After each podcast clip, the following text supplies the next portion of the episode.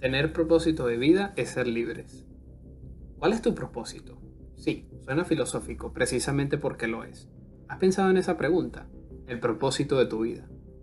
Personalmente creo que la felicidad es imposible sin propósito, lo que me hace no creerle a las personas que dicen ser felices, pero no pueden responder a esta pregunta. Veámoslo desde el contexto social. En Twitter escribí esto, que pica y se extiende para cualquier otra nación, aunque esté enfocado en Venezuela. Venezuela es una sociedad frustrada y deprimida por razones 100% psicológicas. El sistema les hizo un batido mental arrebatándole cualquier tipo de identidad, sentido de pertenencia y propósito de vida. No tienen ni buscan ninguna de las tres. No lo escribí para hacer que nos sintamos mal, sino para identificar el problema y trabajar inmediatamente en la solución.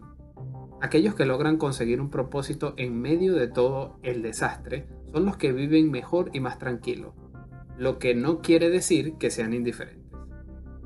Con la identidad y el sentido de pertenencia pasa algo muy similar, pero tener el propósito de vida se lleva todo el crédito.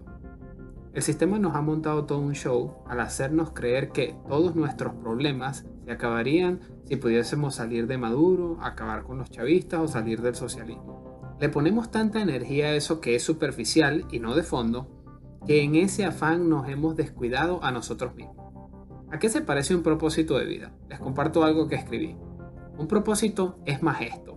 Hago todo lo que esté a mi alcance para cambiar el sistema actual de dependencia y control por uno de independencia y libertad. Lo hago porque es lo correcto. Lo haré por mí, por mis hijos y porque quiero dejar las cosas mejor que como las encontré.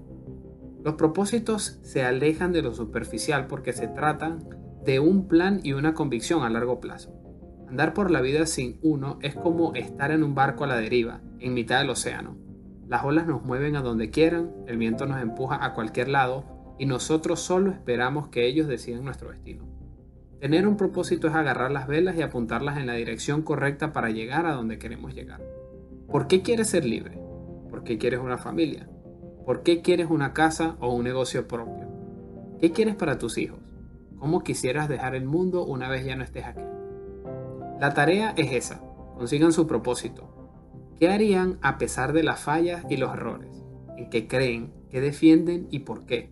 ¿Qué están dispuestos a promover a pesar de los altibajos y mientras el tiempo transcurre? Consigan la respuesta y serán felices a pesar de todo. Los propósitos comienzan con un porqué y al tenerlo claro es lo que nos da rumbo. No permitan que el sistema siga manipulando sus mentes. No permitan que los malos sigan determinando tu rumbo. No traten de cambiar las cosas que no pueden controlar porque estarían desperdiciando energía que pueden utilizar para influir en su entorno entre sus amigos, vecinos y la familia.